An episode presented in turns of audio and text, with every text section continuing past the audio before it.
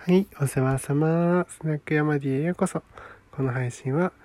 愛と感動でリスナーの人生をポジティブチェンジするチャンネルです。というわけで、今日は、あの、怒りのね、怒りの扱い方についてちょっと話をしたいと思うんですが、先日の、えっ、と、結構いくつか前のですね、放送で、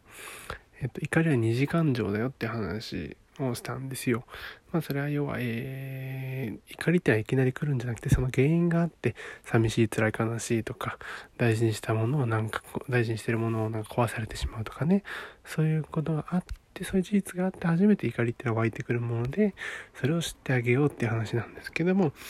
えっと、今回はその怒りのじゃあ実際に怒りがね起きてしまった時にどう扱っていくかっていうコントロールの話をしたいと思うんですが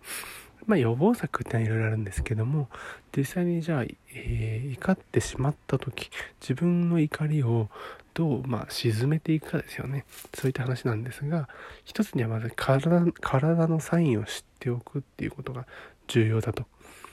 えー、どういうことかっていうと例えばこめかみがピクつくとか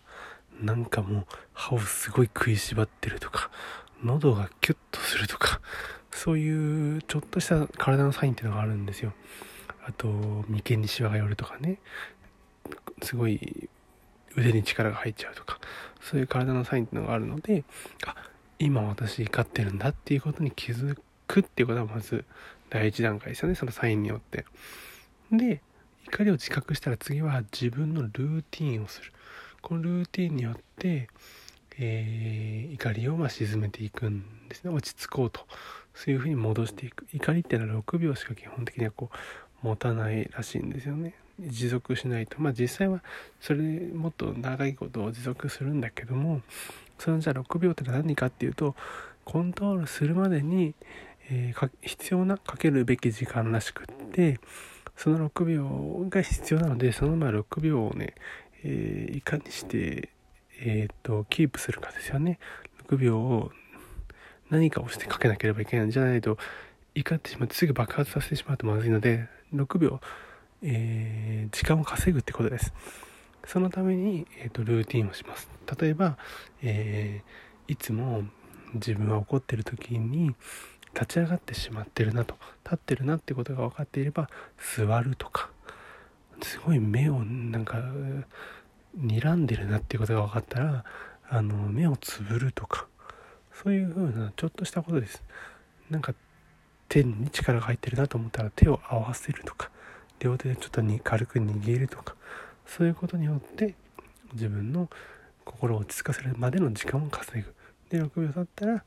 少しずつ自分の怒りの根底にある気持ちにフォーカスする。どうして起こってるのか自分の問題なのか相手がやったことの問題なのかどんな時に自分は起こりやすくなってしまうのかっていうことを、ま考えることによって